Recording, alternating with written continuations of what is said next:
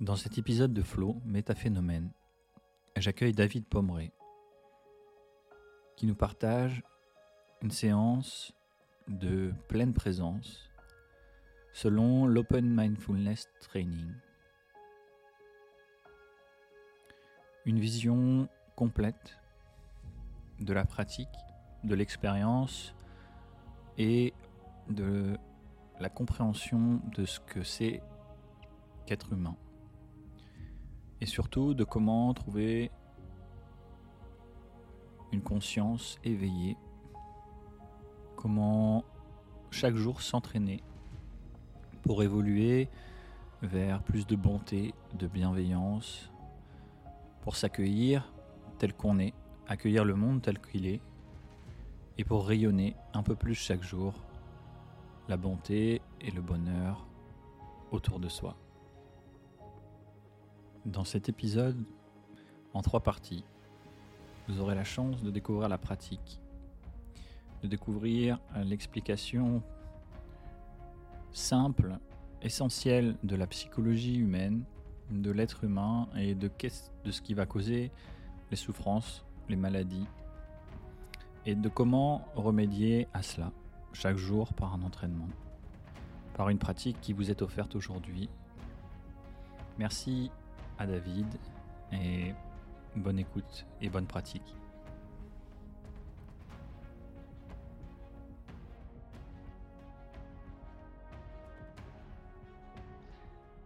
Bonjour David, merci d'être présent, merci de partager euh, aujourd'hui dans ce podcast. Avec plaisir Lilian, ça me fait grand plaisir de pouvoir euh, partager avec vous l'expérience de la pleine présence et de ce qu'on peut en dire. Et voilà, et d'ailleurs pour commencer, voilà, est-ce que tu peux nous partager euh, euh, ce qu'est la pleine présence et ce qu'on peut en dire?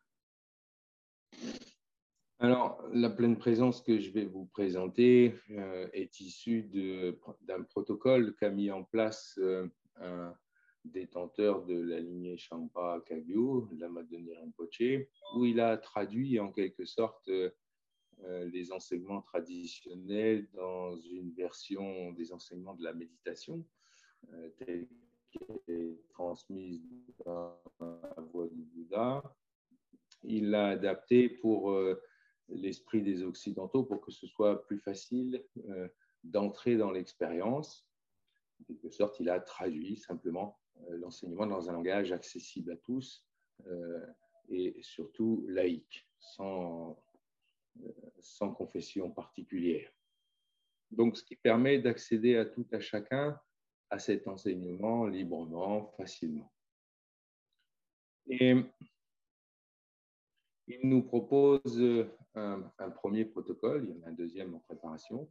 Le premier s'appelle l'Open Earth Training, l'entraînement à l'ouverture de l'esprit, l'Open, euh, l'Open Mindfulness Training, pardon, je me tromper, c'est l'entraînement à l'ouverture de l'esprit. L'Open Earth Training, c'est le prochain, c'est l'entraînement à l'ouverture du cœur.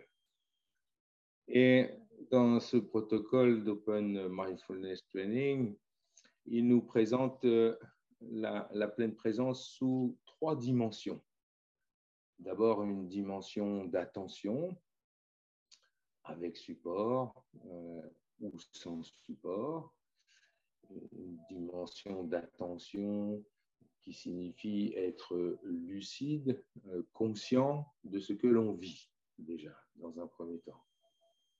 Et ça, c'est la première dimension. Et on va s'appuyer particulièrement sur la sensorialité du corps et du souffle. la sensorialité en général, de façon à euh, stabiliser notre capacité d'attention à la sensation, pour pouvoir euh, simplement euh, favoriser l'état de non-fabrication mentale, car lorsqu'on est dans la sensation, on est moins dans le mental. Et lorsqu'on est dans le mental, on est moins dans la sensation, voire pas du tout. Et Ça, c'est pour la première dimension. La deuxième dimension, et elle est centrale dans l'entraînement de la pleine présence, puisque c'est un entraînement.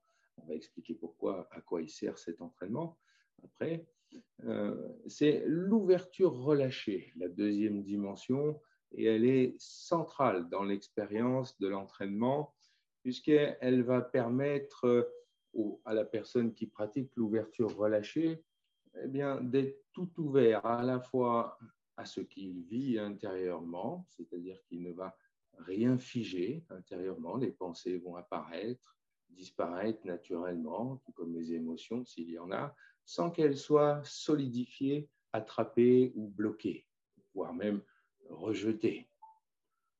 Elles apparaissent, elles disparaissent, on n'intervient pas, en gros, tout simplement. On s'entraîne, l'ouverture relâchée nous entraîne à cela.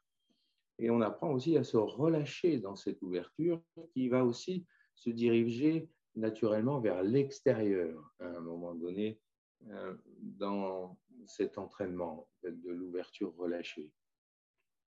Et lorsque la tension sans tension et l'ouverture relâchée sont stables, apparaît naturellement la troisième dimension qui est la bienveillance altruiste.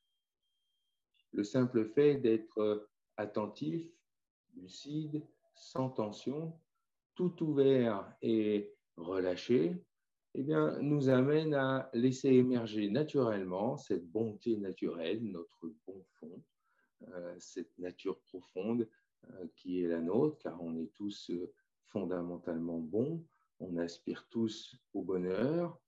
Et donc, c'est normal que cette troisième dimension, la, bienveillance altruiste, apparaisse naturellement, puisque c'est notre état naturel d'être fondamentalement bon.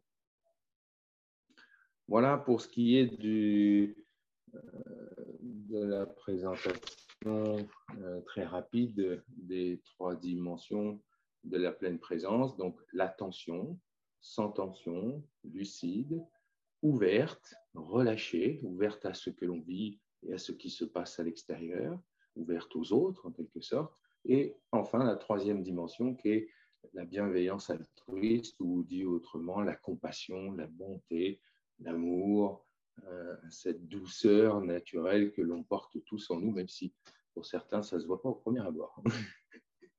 Mais en tout cas, c'est quand même là. Et à quoi sert l'entraînement? Euh, À quoi ça sert de s'entraîner à pratiquer la pleine présence? À énormément de choses. Mais pour faire simple, euh, dans notre quotidien, nous vivons euh, sous l'influence et le pilotage automatique de ce qu'on appelle la conscience ordinaire. La conscience ordinaire qui ne voit pas et ignore que dans son fonctionnement, elle entretient la dualité, la souffrance. Pourquoi? Parce que nous considérons le monde, les phénomènes en général, de façon séparée, c'est-à-dire moi et l'autre, ou moi et mon monde. Il y a toujours une séparation. Donc, cette conscience ordinaire, on peut dire qu'elle est séparatiste, en quelque sorte, et elle crée de la dualité entre ce que je vis et les autres personnes ou le monde en général, l'environnement qui nous entoure. Et plus l'intensité de ce qu'on appelle la saisie cognitive, c'est-à-dire la solidification de cette dualité, sujet-objet, ce rapport, cette relation qu'il y a, plus il y a d'intensité là-dedans, plus euh, la souffrance va être grande. En quelque sorte, euh, plus il y a de saisie, plus il y a de souffrance. Et à l'inverse, moins il y a de saisie, moins il y a de souffrance. Et tout le propos de l'entraînement de la pleine présence, c'est de réduire justement, de pacifier l'esprit, de pacifier le mental, de quitter le pilotage automatique de la conscience ordinaire qui fonctionne toujours de la même façon. L'attraction, j'aime, je veux. La répulsion, j'aime pas, je veux pas, je veux pas en entendre parler. Et enfin, l'indifférence, où je m'en fous. Alors, l'attraction, elle, elle est alimentée par le désir attachement, l'avidité, la possessivité. La répulsion, elle, elle va être animée plutôt par la haine, par la colère, par le rejet, le refus, la négation. Et enfin, l'indifférence, elle, elle va être alimentée plutôt par l'orgueil et ses différents aspects, il y en a plusieurs, et surtout l'autosatisfaction de soi-même. Et là, ça craint. Bon, euh, ces trois aspects de l'expérience, l'attraction, la répulsion, l'indifférence, c'est le mode de fonctionnement habituel de la conscience ordinaire. J'aime, j'aime pas, je m'en fous. Et là-dedans, on oscille entre passé, futur. Mais du coup, on n'est jamais là, ou rarement. Et tout le propos de l'entraînement de la pleine présence, c'est de stopper cette maladie, parce qu'on peut l'appeler comme ça, de la souffrance et la maladie de l'ignorance, pour passer à ce qu'on appelle la conscience éveillée. On passe de la conscience ordinaire ou habituelle à la conscience éveillée. Et la conscience éveillée, elle, on peut la définir très facilement avec euh, un acronyme OCB. Bon, pour les fumeurs, c'est facile. Ouverture, clarté, bonté. OCB. Et ce sont les trois aspects principaux de la conscience éveillée. Elle est ouverte, claire et pleine de bonté. Dans l'ouverture, on a la possibilité d'accueillir, d'accepter tout ce qui est sans jugement, sans attente non plus, et sans crainte, ce qui va limiter beaucoup de frustration, voire les squeezer directement.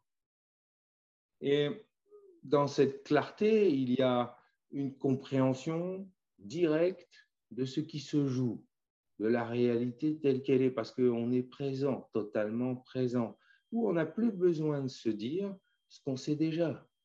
Hein, comme souvent, on vit des expériences toutes simples, et puis euh, on n'était pas tout à fait présent, il y a des trucs qu'on n'a pas captés, alors après, derrière, on y repense et on se dit, oh là là, mais qu'est-ce que... Qu'est-ce qu'il dit? Et là, on part dans ce qu'on appelle les pensées discursives, où on se fait les questions et les réponses. Et là, on cultive les projections, les fabrications du mental, et encore et encore de l'illusion, et encore et encore moins de réalité quand on part là-dedans, dans les pensées discursives. Alors c'est sûr que quand on se fait les questions et les réponses, on est moins contrarié, hein, ça c'est sûr. Mais on n'a pas forcément les réponses à nos questions et ça nous pose plein de problèmes. Et cette conscience éveillée donc est toute ouverte, accueillante, euh, de façon bienveillante, naturelle, avec euh, tout ce qui apparaît. Et cette clarté, cette compréhension, on peut dire aussi l'intelligence immédiate, qui est issue de cet état de présence dans cette ouverture euh, globale. Et cette ouverture, on va la découvrir tout à l'heure dans la pratique, elle se découvre au travers du regard panoramique. Méditer les yeux ouverts. La plupart du temps, on peut voir, et surtout dans les cours de yoga, les gens qui font de la méditation, 95% du temps, ils le font les yeux fermés. C'est difficile de s'ouvrir quand on médite les yeux fermés. On peut être conscient plus facilement de ce qu'on ressent, de la sensation, mais c'est limitatif. Ça reste, on reste dans sa bulle. Alors que lorsqu'on apprend à méditer les yeux ouverts, on s'ouvre au monde. Et tout le propos de l'entraînement de la méditation, est d'intégrer l'expérience sur le coussin dans notre quotidien. Et dans notre quotidien, on a les yeux ouverts, on n'a pas les yeux fermés. Parce qu'on peut aussi méditer dans l'action, dans le mouvement. On peut être totalement présent à ce qu'on fait. C'est tout à fait possible. On peut être aussi, comme vous le savez, totalement absent. Donc, euh, on a cette capacité, par la force de l'habitude, de la répétition, de l'entraînement, à dépasser nos conditionnements habituels de la conscience ordinaire, parce que la conscience ordinaire, elle est bourrée de conditionnements, d'habitudes, ce qu'on appelle le pilotage automatique. Même dans nos réactivités, dans nos réactions, on est sous l'emprise très souvent du pilotage automatique qui, lui, est alimenté par ce qu'on appelle les empreintes informations, c'est-à-dire tout ce que l'on a expérimenté dans notre vie, euh, et particulièrement les choses intenses, ont laissé une empreinte. Et dans cette empreinte, il y a une information. Et lorsque des circonstances euh, réveillent toutes ces informations, l'empreinte se manifeste et on réagit de manière euh, incontrôlée. On perd la maîtrise de notre esprit.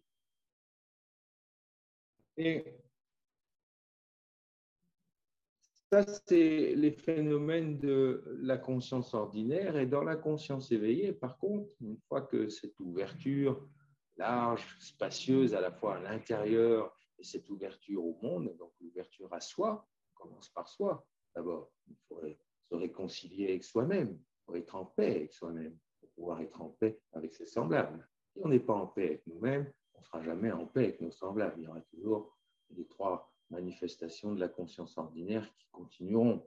J'aime, j'aime pas, je m'en fous. Donc, on commence à s'ouvrir à soi d'abord, à comprendre ce que l'on vit, comment on fonctionne. Hein, connais ton esprit, sache ce que tu es. Nous le disent les anciens depuis la nuit des temps.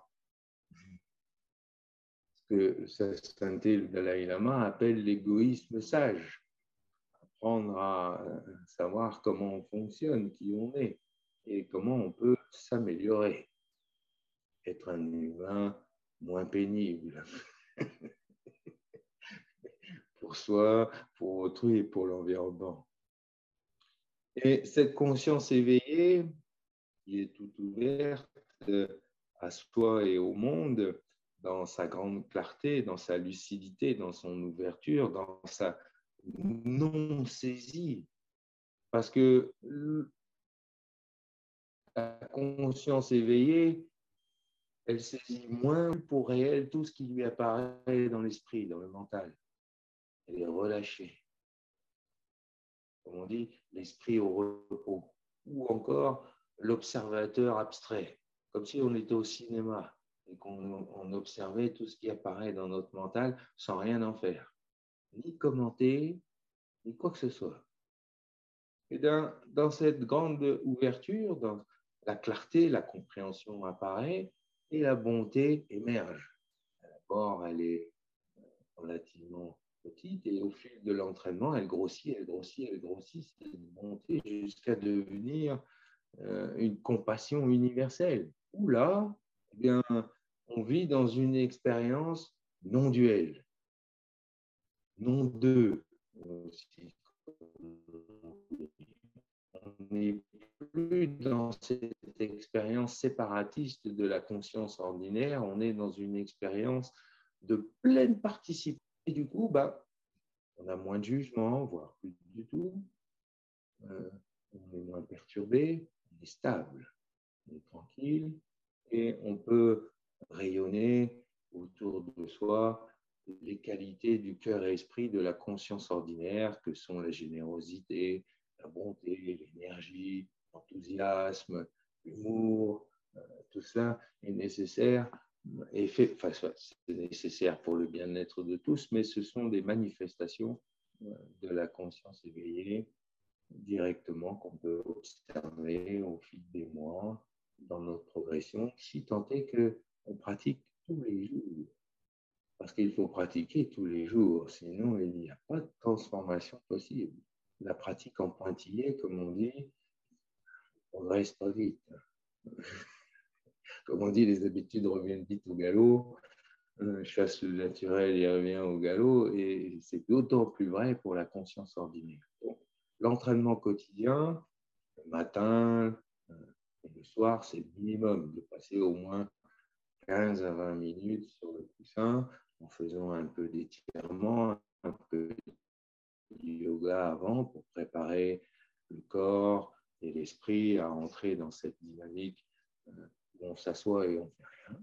c'est pour les pratiques sans support et les pratiques guidées avec support où on suit les instructions qui nous amènent à découvrir les trois dimensions euh, de la pleine présence que l'on l'attention, l'ouverture, la bonté.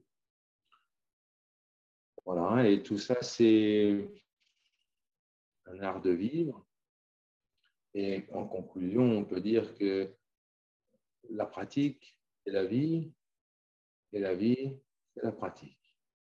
Et que l'expérience rassemble et les concepts divisent.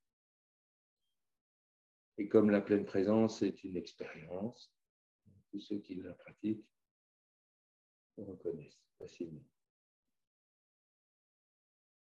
Voilà, je peux que vous inviter à la découvrir. On va la découvrir tout de suite si vous Allons-y. Je vous invite à vous asseoir confortablement.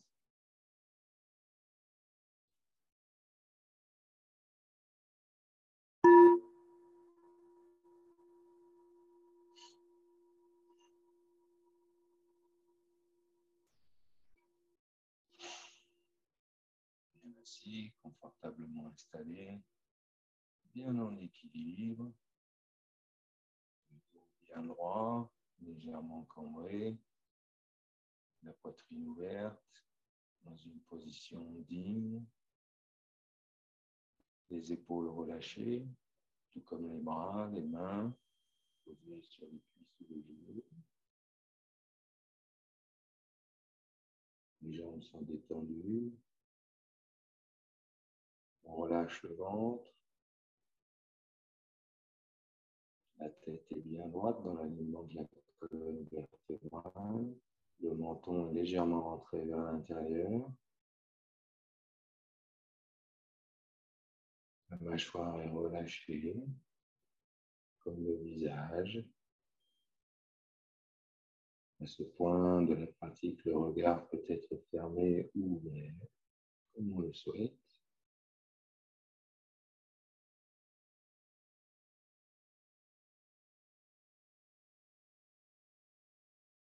On pose une intention positive, une intention bienveillante pour soi, pour tous. Le cœur esprit réceptif, disponible, ouvert, plein de douceur, de bonté.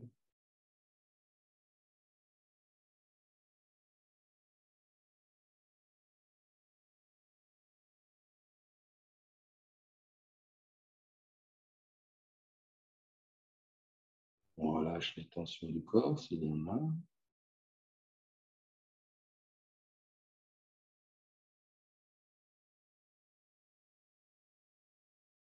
On relâche les tensions du souffle.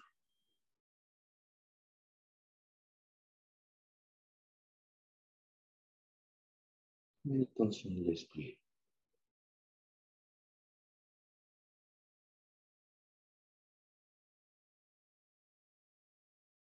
On commence avec trois grandes respirations lentes et profondes. On inspire par le nez, on remplit complètement les poumons à son maximum. On expire par le nez, vidant complètement les poumons tout en rentrant le ventre pour qu'il n'y ait plus d'air du tout. Et on fait ça trois fois à son rythme.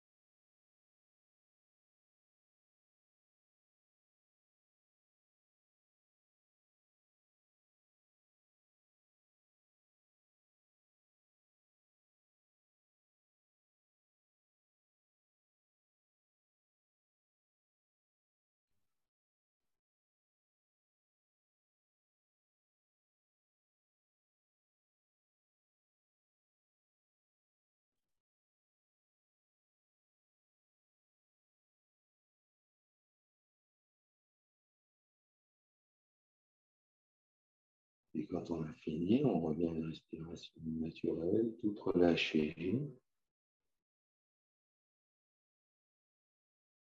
Et on va porter notre attention sur la sensation globale du corps, telle qu'elle apparaît.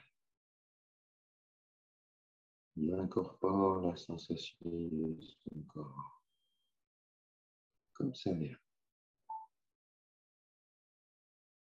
Et dès qu'on s'aperçoit qu'on est parti dans les pensées, on revient à la sensation du corps.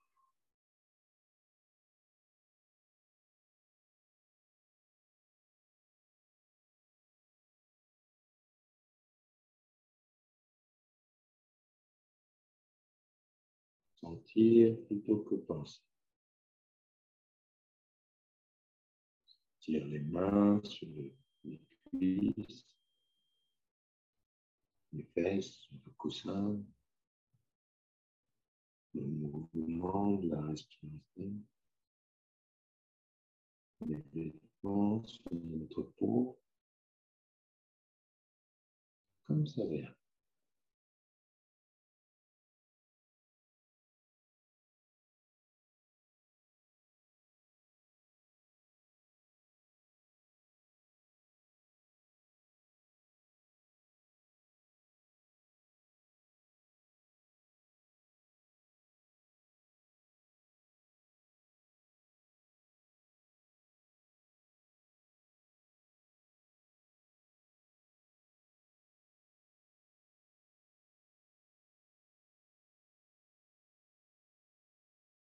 Et à ce point de l'expérience, juste sentir le mouvement du souffle, le ventre, le diaphragme, l'air qui rentre, qui sort. Sentir son souffle. Sans chercher à contrôler le souffle. Une respiration naturelle.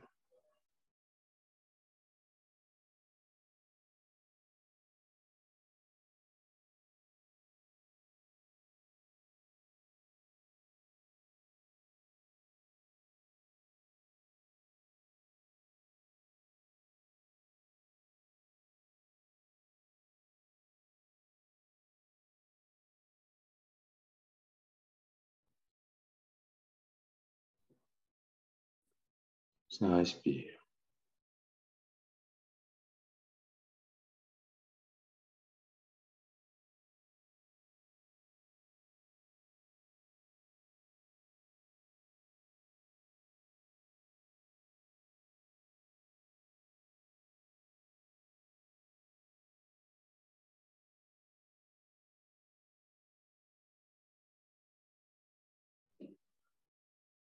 Puis à ce point de l'expérience, on va porter notre attention sur le contact de l'air avec les narines, dans le mouvement naturel du souffle, sentir l'air au contact des narines, cette sensation légère, douce, tranquille. On respire.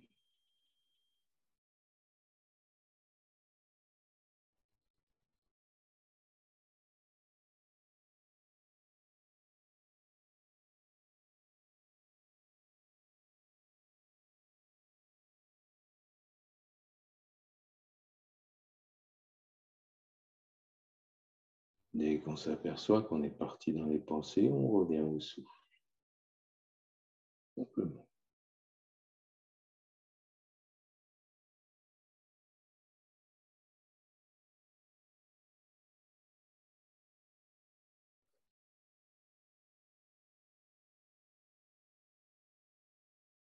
Et à ce point de l'expérience, on peut ouvrir les yeux dans un regard large panoramique, sans fixation particulière. On relâche la tension du regard. Le regard peut être horizontal ou légèrement vers le bas, dans le prolongement du nez, comme c'est le mieux. Et on va se laisser aller tout en gardant l'attention au souffle. À chaque expire, on va se dissoudre on va ouvrir sa bulle sensorielle, comme l'air qui se dissout devant soi quand on expire. Et dans l'inspire, on vit cette ouverture progressive telle qu'elle est. Le regard ouvert, panoramique, sans fixation.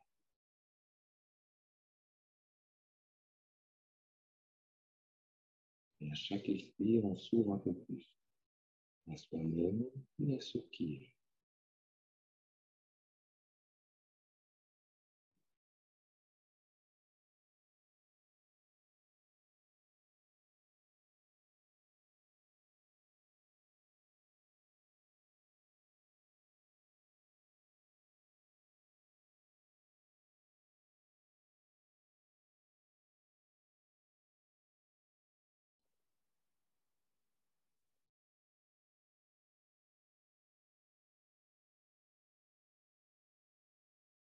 On s'abandonne dans le regard panoramique, dans cette dissolution dans l'ouvert à l'expire, jusqu'à ce qu'on ne fasse plus qu'un avec ce qui est.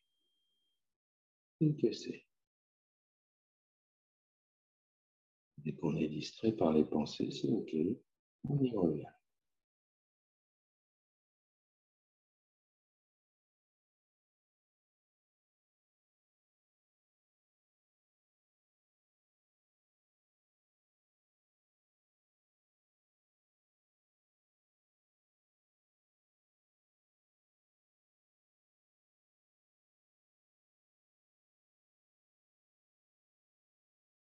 Laisse les pensées apparaître, disparaître naturellement, sans les investir, ni on les fuit, ni on les suit.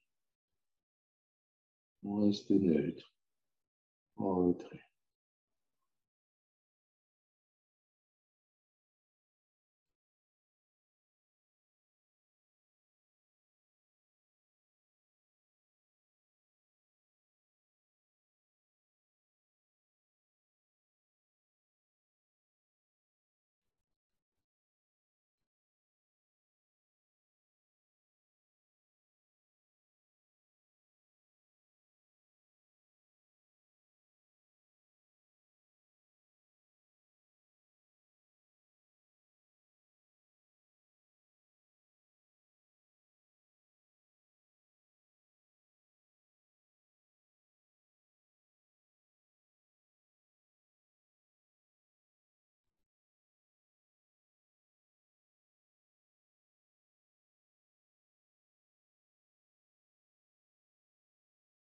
L'esprit est comme l'espace, l'espace et l'esprit, tout ouvert, sans centre ni périphérie. Respire.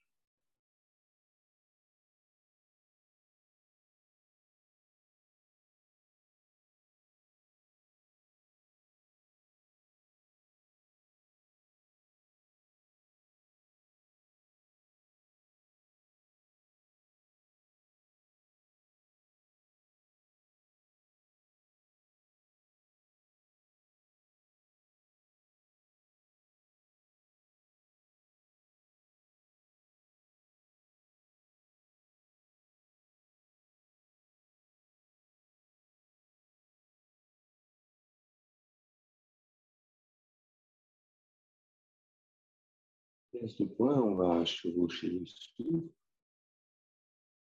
À chaque inspire, on va s'accueillir que l'on est, dans son ensemble, sans jugement, un grand oui à ce que je suis. Et dans l'expire, on va s'abandonner dans notre bon fond, le fond du fond de notre cœur, à laisser émerger cette bonté naturelle, cette douceur, cet amour, prendre toute la place progressivement. Accueillir et s'abandonner dans son fond, dans la pulsion naturelle du souffle.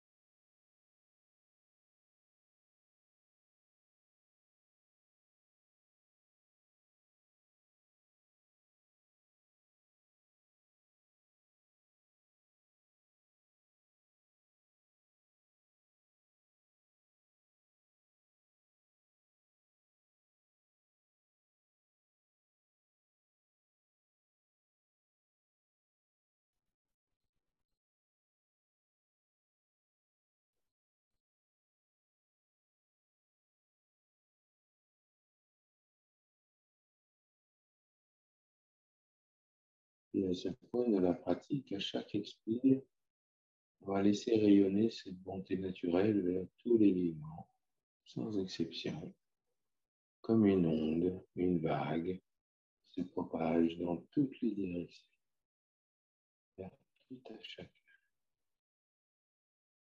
Dans l'inspire, on accueille la réalité, la situation de l'instant, toutes les personnes présentes et au-delà. Accueillir, offrir, sans attente et sans crainte.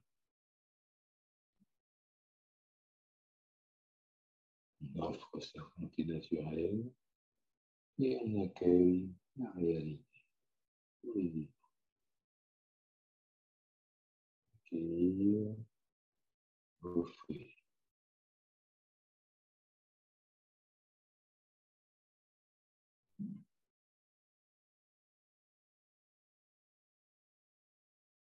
Laisse rayonner cette bonté naturelle, sans retenue.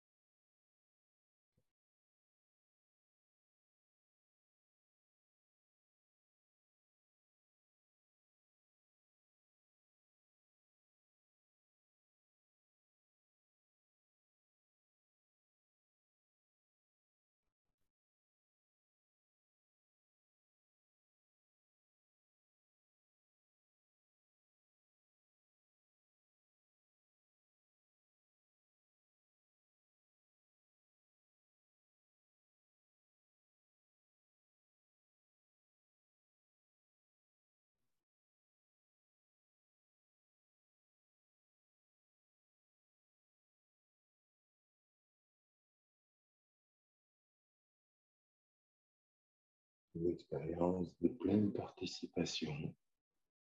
L'autre est un autre moi-même, non deux, en.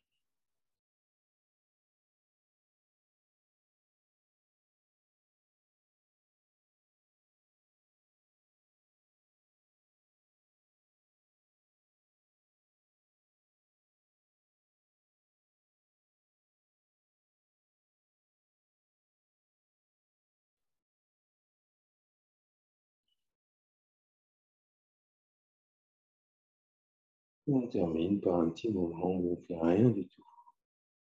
Une simple présence. Comme ça vient.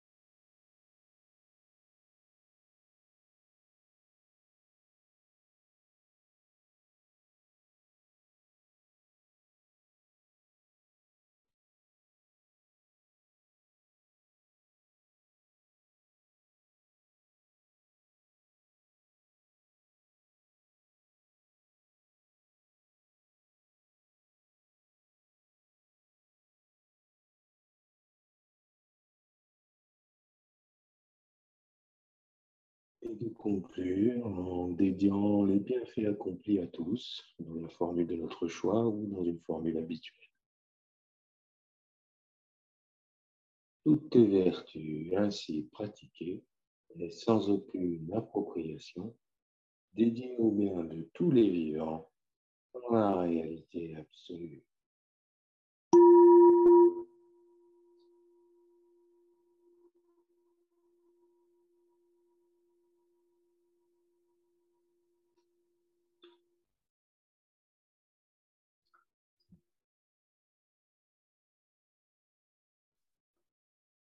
Merci David. Plaisir. Merci beaucoup pour euh, ce partage qui est d'une euh, grande richesse pour euh, cette pratique. Je pense qu'il va aider pouvoir aider, continuer à aider comme tu le fais déjà, comme la pleine présence le fait déjà. On va justement peut-être discuter de, cette expérience-là maintenant en te posant des questions. Je vais, je vais intervenir un, petit peu plus. Euh.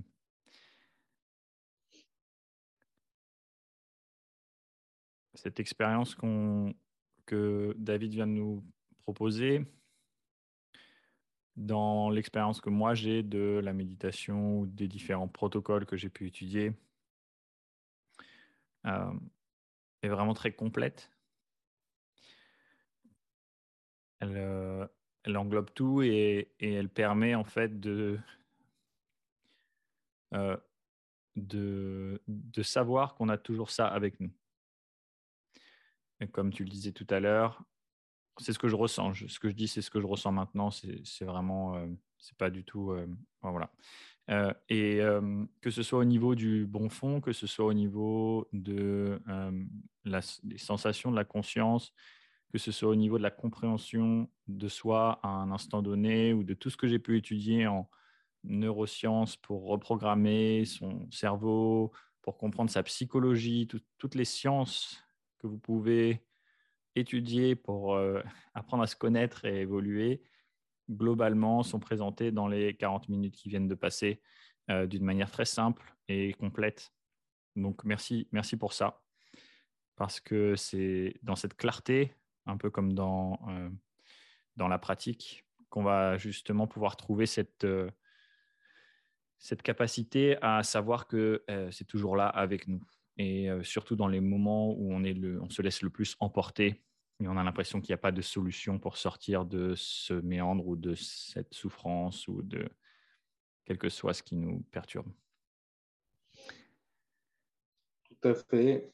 On, on peut considérer, d'ailleurs on la considère comme telle, la pratique de la pleine présence dans ces trois dimensions. Parce qu'on rencontre aussi beaucoup ce qu'on appelle la pleine conscience ou euh, euh, la mindfulness de première génération qui euh, accentue son activité plutôt sur l'attention. Il y a peu d'ouverture et encore moins d'altruisme dedans.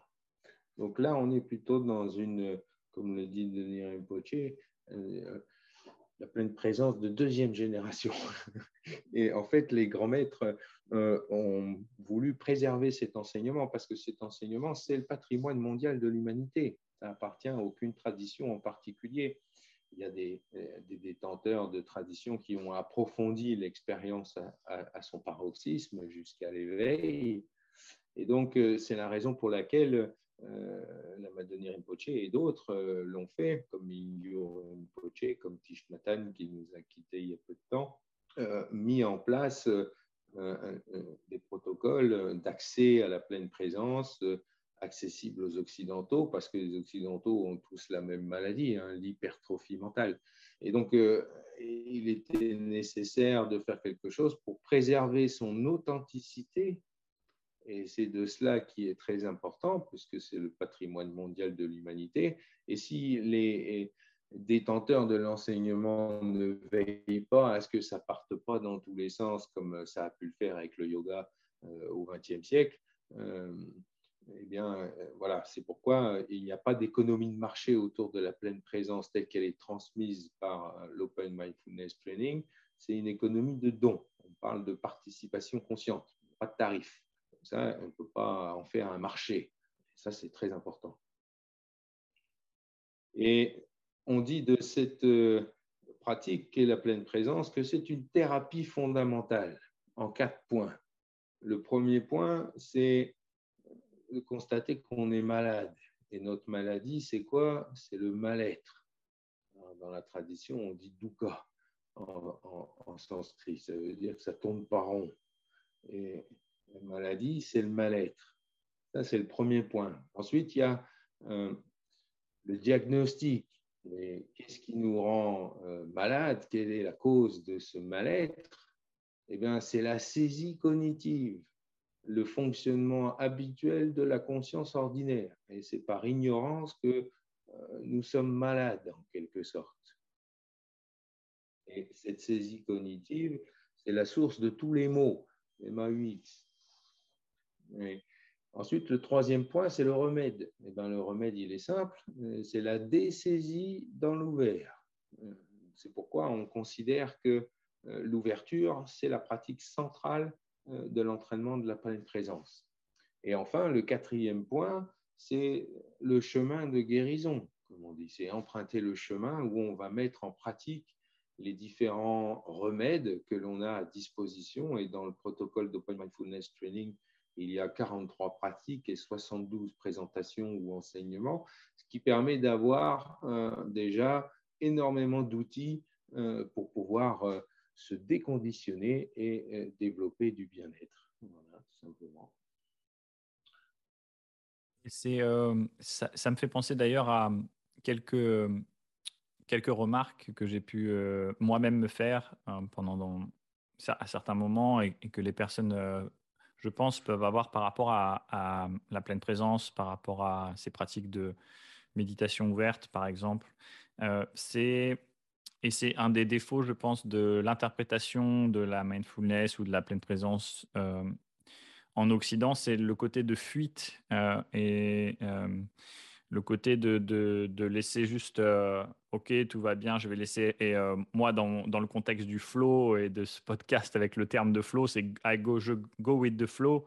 Et puis tout va bien, euh, je laisse complètement les choses aller. Et puis, je, en fait, je ne résous pas forcément les choses. Donc, c'est la dernière partie dont tu parlais, c'est les, les qu'est-ce que je vais faire pour incarner ça? Qu'est-ce que je vais faire pour, grâce à cette ouverture-là, grâce à cet accueil, euh, mais ensuite, comment je vais le mettre en place? Est-ce que tu peux nous en dire un petit peu plus sur, sur ça, s'il te plaît? Comment le mettre en place? Eh bien, oui, ou comment remédier à ce concept de, ou cette vision qu'on peut avoir que euh, euh, les, ce genre de pratique, ça peut être considéré comme une, une fuite pour certains ou juste se laisser aller? J'entends bien.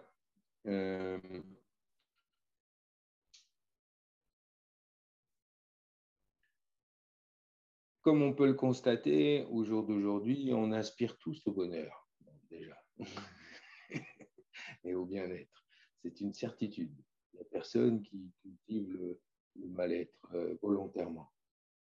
Et de par cette réalité, euh, on aspire tous à, trouver des solutions euh, à nos souffrances. Effectivement, il y a des interprétations erronées sur la pratique de la méditation de pleine présence dans ces trois dimensions, où on va nous dire qu'il faut arrêter de penser, ou euh, il faut bloquer les pensées, et tatati, et tatata, ou certains pensent que euh, du coup, après, on n'a plus de sensations, on ressent plus rien parce qu'on n'est plus là. Et en fait, c'est tout le contraire le lâcher-prise, aujourd'hui, ce terme qui est utilisé un peu à toutes les sauces, le lâcher-prise, il s'opère réellement dans l'ouverture relâchée, lorsque le sujet moi, je, ego n'est plus, lorsqu'il s'est dissous euh, dans euh, l'ouverture euh, globale. Et il ne s'agit pas non plus de détruire son ego ou de le chasser, hein, ce serait totalement contre-productif. L'idée, c'est de devenir simplement un bon ego, un ego euh, attentif, ouvert, altruiste, jusqu'à ce qu'il n'y ait plus d'ego. Et ça, quand il n'y a plus d'ego, c'est l'éveil. Donc, euh, ça n'arrive pas tous les jours. Hein, on le sait bien. Donc, euh, comment bien s'entraîner? Ben, Déjà, il faut se tourner vers des personnes qualifiées. Ça, c'est très important parce que il y a beaucoup de, personnes qui s'improvisent ou qui s'autoproclament enseignants de méditation et qui n'ont pas du tout euh, reçu de transmission adéquate euh, et encore moins l'expérience de, ce dont ils parlent. C'est un problème parce que euh, plutôt que d'offrir des solutions, ils offrent, des impasses en fait. Ils offrent rien du tout à part des problèmes quelque part. Ils n'ont pas la capacité non plus d'accompagner les personnes de la meilleure des façons. Par exemple, dans, euh, euh, au sein de la Buddha University, au sein de l'Institut Pleine Présence qui est rattaché à la Buddha University, euh, les facilitateurs qui transmettent la pleine présence du protocole d'Open Mindfulness Training sont tous accrédités validé par la commission d'accréditation et aussi et surtout par le regard bienveillant de la Madonie Rinpoche qui supervise tout cela. Euh, de façon à ce que les personnes qui transmettent le fassent correctement et soient en mesure d'accompagner les personnes. Ça, c'est un point très important et de vérifier aussi l'origine de l'enseignement qui est proposé, savoir d'où ça vient. Est-ce que c'est quelque chose qui a été inventé euh, ou quoi que ce soit Il m'est arrivé dans le passé d'échanger avec des personnes qui venaient des cours de yoga euh, et qui s'apprêtaient à, à écrire un livre sur la pleine présence. Et quand je leur ai demandé quelle était leur expérience de la pleine présence, bah, ils n'en avaient pas. et ils voulaient faire un livre juste pour gagner de l'argent. Bon, bah, pourquoi pas. Euh, mais voilà, faites attention à ça. Vérifiez bien euh, la qualité des enseignants et de l'enseignement qui vous est proposé, son origine, sa source et la façon dont la personne a reçu cet enseignement et s'il le pratique réellement cette dernière, euh, euh, phrase-là, s'il le pratique réellement, je pense que euh, c'est vraiment aussi très très important et ça se ressent. Je pense qu'il y a beaucoup de gens qui arrivent à, le ressentir. Évidemment, on va, vérifier, valider d'une certaine manière dans, dans la tradition ou dans l'enseignement qu'il a reçu, etc. La validité, et puis aussi dans l'expérience qu'on peut ressentir dans le cœur de cette personne-là. Oui, tout à fait. En tout cas, euh, voilà, comme le disait le Bouddha, ne croyez pas tout ce qu'on vous raconte, vérifiez et expérimentez par vous-même. On peut rajouter à cela, ça nous évitera de se retrouver dans des situations catastrophiques. Oui. Et euh, ça nous permettra de trouver un peu plus d'harmonie euh, entre les humains et les végétaux, les animaux, tous les règnes sur cette planète. Et on en a beaucoup besoin aujourd'hui et cette pratique-là, euh, vraiment, euh, est en faveur, en faveur de cela. Et euh, elle nous rappelle aussi le, la, plénitude de la vie, j'ai envie de dire, dans le côté, je parle d'expérience personnelle par rapport à l'activité professionnelle et à l'argent et à la vente des choses. Elle nous rappelle aussi la possibilité de trouver la plénitude et, et la sérénité d'une manière euh, beaucoup plus simple, avec, dans la simplicité, dans l'offre, dans le don. Et donc pour ça aussi, merci euh, de partager aujourd'hui euh, cette vision-là, cette possibilité-là qui va parler à énormément de gens qui écoutent ce podcast, qui sont coachs ou profs de yoga ou qui ont écrit des livres sur la, sur la pleine présence peut-être sans en avoir pratiqué. oui. Et ce message, il est, il est, il est relatif, c'est-à-dire que dans toutes les pratiques, le plus important, c'est d'être ouvert justement au retour sur soi et au retour sur ce qu'on propose. Moi, je le prends aussi. et c'est très important d'entendre les messages et mmh, dans les différentes cultures également, dans les différentes propositions. et comme tu l'as dit au début, de se rendre compte que dans beaucoup de traditions euh, ancestrales, on revient souvent à cette pratique de la pleine présence, euh, comme l'essence de la pratique, de la compréhension de l'être humain et de la, cette non-saisie qui nous permet d'entrer dans un autre, euh, un autre espace-temps finalement. Et pour terminer peut-être cette question de, de ce qui peut causer énormément de frustration aussi dans le milieu de la méditation ou le milieu de la euh, de tout ce qui est euh, de l'étude de l'immatériel, on va dire, d'une autre vision de l'univers. Euh, et, moi, j'étudie beaucoup et je suis fasciné par les différentes notions de physique quantique qui peuvent être proposées aujourd'hui pour justement trouver une nouvelle éducation, une nouvelle vision de l'univers, comme on peut le voir dans les différentes philosophies au niveau du Vedanta ou du Veda, au niveau des, dans la vision euh, bouddhiste aussi également. Et tu l'as dit tout à l'heure dans la pratique, très simplement, euh, cette ouverture, tout, simplement à l'espace, qui nous permet de l'expérimenter. Donc ça, c'est la, réponse, je pense, la plus importante. Mais est-ce que tu peux nous en dire plus sur ta vision justement de tout ce qui est de la recherche de quelque chose d'extraordinaire à travers la méditation, de la recherche d'une expansion de conscience, de la recherche d'un, d'un éveil, euh, de tout ça qui peut causer des frustrations peut-être, et de la simplicité de l'expérience de vie qui est euh, pleine en elle-même, qui est suffisante et qui correspond à tout, tout ça? Je ne sais pas si c'est clair comme question, mais en, tout cas, voilà, pour pas j'ai bien entendu. Ce qui est sûr, c'est que euh, pour ce qui touche la science de l'esprit, parce que la méditation de pleine présence nous ramène à la science de l'esprit, et d'ailleurs pour les puristes, ceux qui s'intéressent vraiment aux différents enseignements traditionnels, euh, je vous invite à étudier le Satipatthana Sutra, euh, qui nous indique euh, qui nous apporte énormément d'explications sur tous les mouvements de l'esprit et tout ce qui s'y passe à l'intérieur. C'est très, d'ailleurs, les, les, enseignements de la pleine présence s'appuient sur le Satipatthana Sutra en particulier. C'est la science de l'esprit, il ne faut pas être pressé. il ne faut vraiment pas être pressé.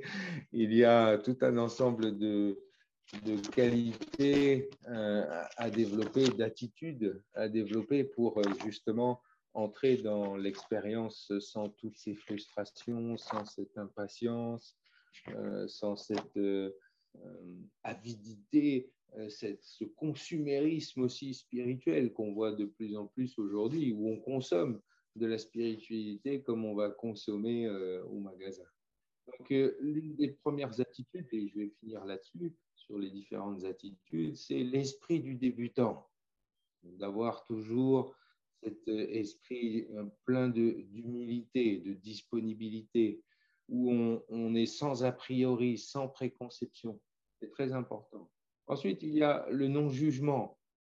C'est aussi une attitude nécessaire euh, qui permet de développer euh, d'autres qualités comme l'acceptation, l'accueil, le fait de ne pas juger, c'est plus facile d'accepter et d'accueillir. Parce qu'on est dans le jugement, eh comme on l'a dit tout à l'heure, c'est soit on aime, soit on n'aime pas, soit on s'en fout.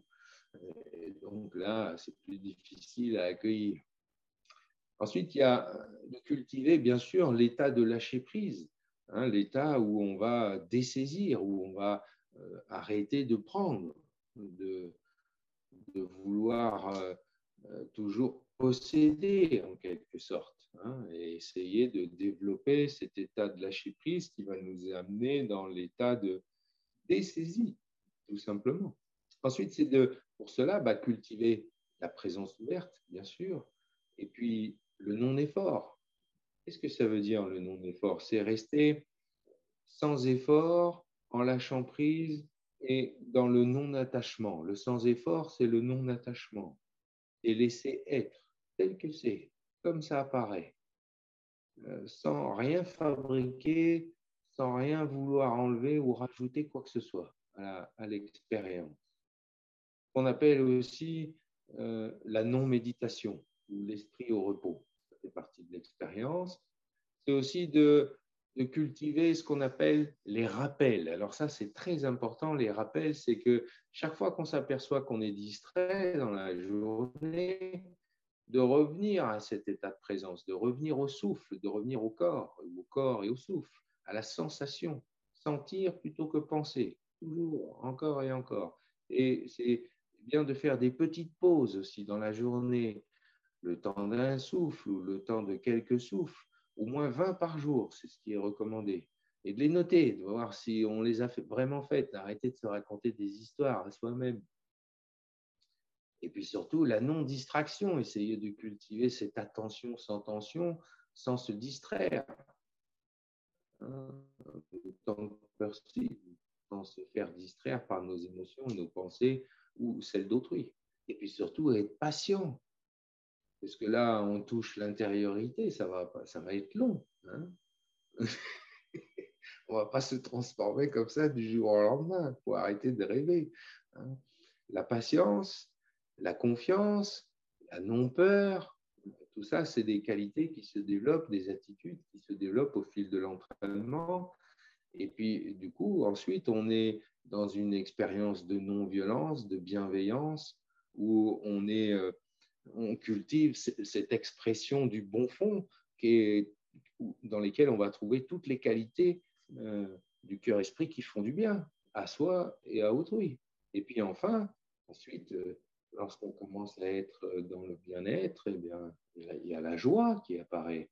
Le bonheur et la liberté de la non-saisie amènent la joie.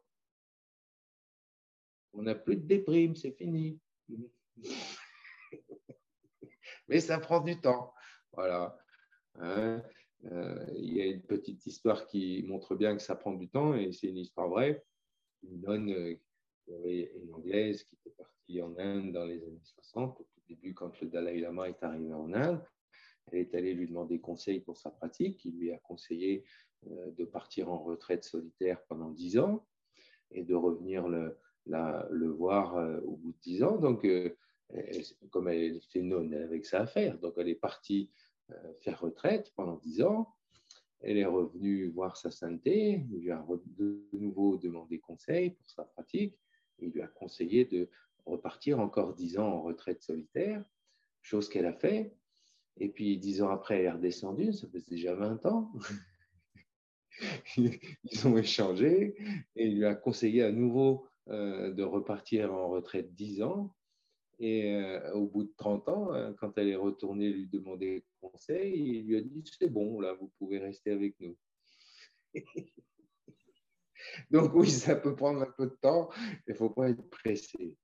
Mais en tout cas, si notre motivation est juste, c'est-à-dire pour le bien de tous et pour notre propre bien-être, eh bien, ça fonctionne.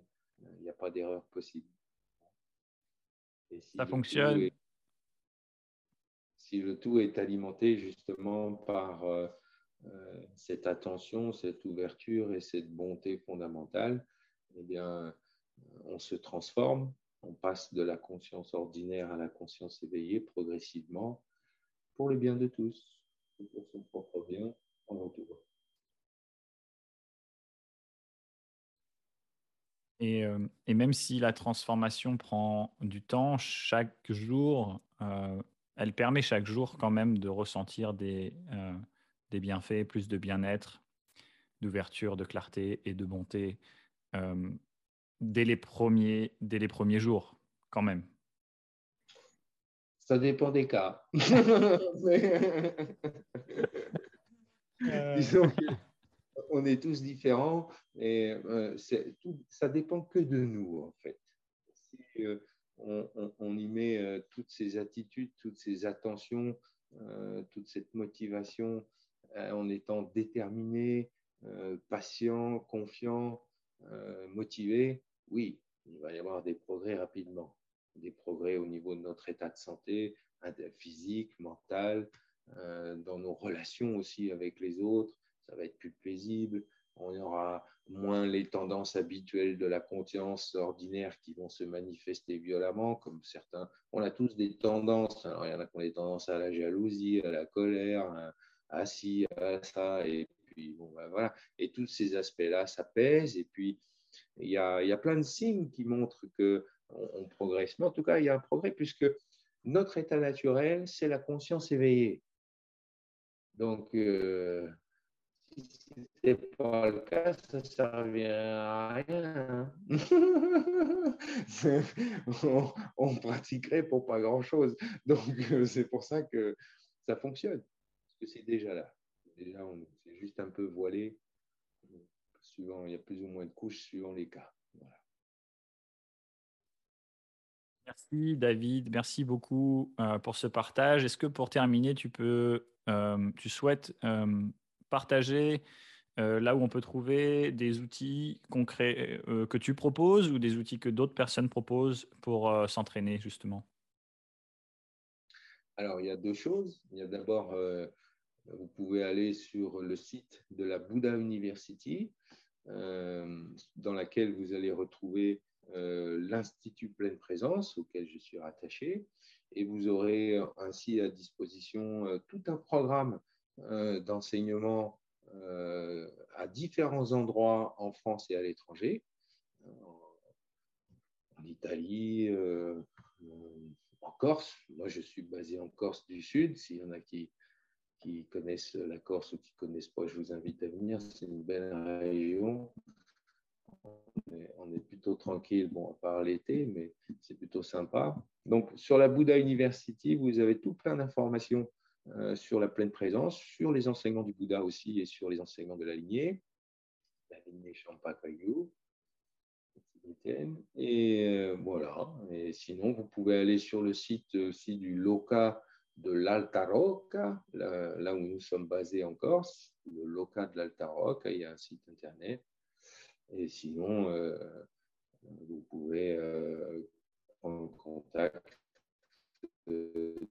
directement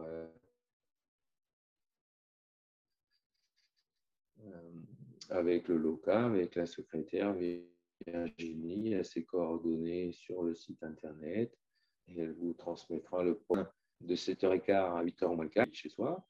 Elles sont guidées avec un petit moment d'étirement euh, et puis ensuite euh, une pratique guidée ou pas, ça dépend du jour. Et, euh, et puis le mercredi, le vendredi et le dimanche de 18h à 19h, il y a, comme on vient de faire là, présentation, pratique et questions-réponses.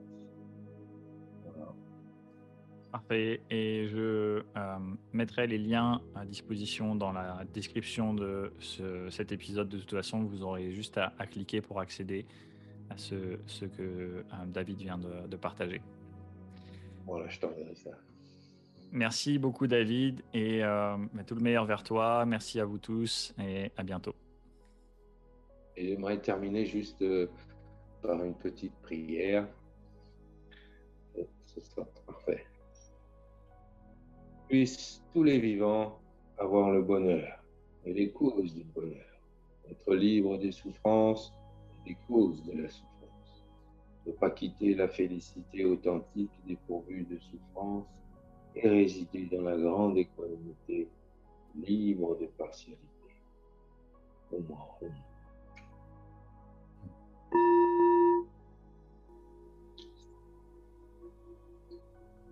Très bientôt, Lilian. Merci pour ça. c'est bien de continuer. Je t'encourage à continuer à diffuser euh, autant que faire se peut euh, l'authenticité dans toutes les directions.